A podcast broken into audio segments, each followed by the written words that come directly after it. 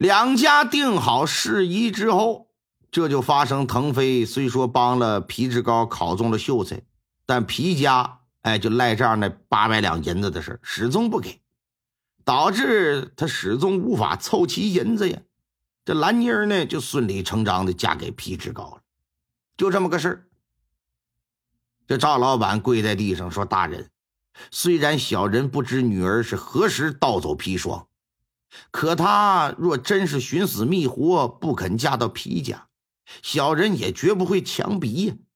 因为呀，我是从小到大对她是宠爱有加，这一点府上上下都可以给我作证。”也正是因为他没有特别的抗拒，这才会和皮家定亲。您听了小人刚才的讲述，应该知道吧？那腾飞对皮家一定也得是恨之入骨。杀害皮志高嫌疑最大的，那无疑是腾飞。何况他自己就认了，小人的女儿不过是想替腾飞顶罪而已。大人呐，大人你得明察秋毫啊！嗯。本官当然明察秋毫，你的抽屉里缺了一两五钱的砒霜，而你女儿荷包里的砒霜又刚好是一两五钱，凶手怎么可能是他呀？啊啊！对于刚才赵老板的讲述，王德宗没有太过意外，他就知道这背后一定是隐藏着啥。刚才给兰妮儿上镣铐，不过就是逼赵老板说出实情而已。赵老板说出来了。那现在至少可以断定一件事那就是这兰妮儿承认自己是凶手，为了给自己的情郎啊腾飞谢罪。由此可见呢，这姑娘是个敢爱敢恨、重情重义的娘们至于凶手是否是腾飞，王德宗就觉得现在还不能下定论。赵老板听了王德宗的话，激动的是连连叩头感谢。这时仵作就过来了，说是要有要紧的事儿。要和老爷汇报，把老爷拽到一旁，嘀咕了几句。老爷也是频频点头，说：“这样吧，把那兰妮儿先放了，咱们到皮府去看看。”一行人离开赵家，直奔黄藏峪山脚之下的皮府。衙役们对于到皮长山家都很纳闷因为现在所有证据都指向腾飞了，那腾飞自己也承认是凶手。这种情况，你跑那儿去干什么呀？嗯哼，事实上，不光衙役们不理解，当一行人到了皮府的时候，皮长山也是一脸的茫然。呃呃，知州大人，不知此番过来有何贵干呢？啊，重新调查一下现场，看一看会不会有新的发现。呃，不是已经确认凶手就是那腾飞了吗？虽然他自己说自己是凶手，但以本官目前所掌握的情况来看，他并不是。有四点可以证明：第一，他说毒死你儿子的砒霜是从百药堂偷的，事实上，砒霜是放置在赵老板的家里，没放在药铺，由赵老板亲自管理。第二，砒霜是无色无味的，而皮志高所用茶杯里。却呈现那种腥臭的味道。第三，砒霜中中毒之后，胸腔会非常的疼痛，中毒者会忍受不了，伸手去抓挠胸部，但是在死者身上并没有看到那种抓痕。以上三点足以证明凶手不是谢腾飞。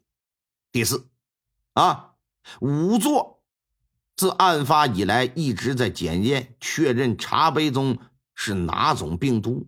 今天终于有了结果，它是来自于活蛇的唾液，可以肯定，可以肯定，老爷，这种蛇不是本地的，具体是哪一种毒蛇，目前还无法确定。今日过来就是看看你家中是否有毒蛇出没的踪迹。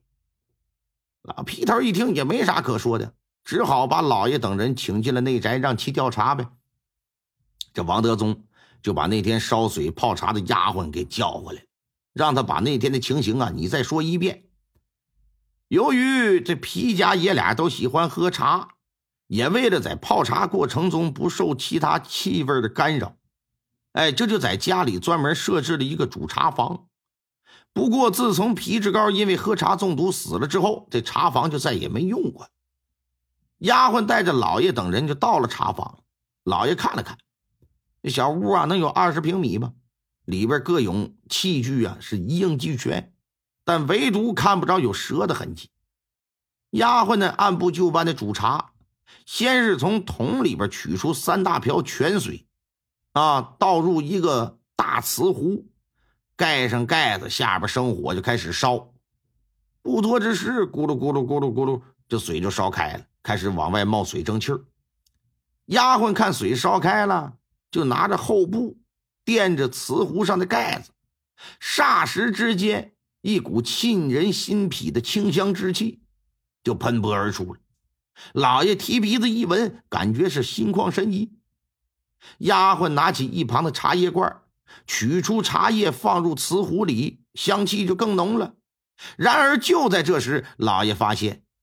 似有水滴滴滴答答打半空中啊，就滴落到瓷壶之中。抬头一看，不禁是大惊失色。只见房梁之上盘着一条能有半个胳膊那么粗细、脑袋呈三角形、通体深蓝的蛇。此刻那蛇呀，正探头探脑的盯着瓷壶搁那看呢，嘴巴不断的往出淌着粘液。那模样就像是人看到自己非常喜欢的食物一般。其他人见到蛇，全都是本能的往后退。丫鬟吓得直接就跑了。快，快去找一捕蛇能手过来。大约也就是一个小时吧，来了几个常年在山中打猎的人，手脚麻利，三下五除二，掐着七寸就把这蛇给逮了，拿着铁丝把嘴都给捆起来了。老爷就问了，说知道这是什么蛇不？猎人说：“回老爷，这种蛇因为通体蓝色，所以说人们呐给它取了个名叫蓝鸮。它不是咱本地的蛇，是东南地区深山之中的一种剧毒蛇。嗯，极少的毒液就可以让人在短时间内死亡，无药可救。这也是把它称作鸮的原因之一。此外，这蛇还有俩特点：一个是喜静不喜动，哎，愿意长时间待在一个地方。”另外一个呀，就是喜欢香甜的东西，闻到香气儿或者是吃到甜东西就会流口水。听完猎人的话，在场所有人顿时都明白了啊，感情皮质膏是他妈这么死的。只是千里之外的毒蛇怎么会跑到皮家来，又恰好盘踞在茶房的房梁之上呢？老爷本能的就认为这是人为的，是有人故意。想要加害皮家之人。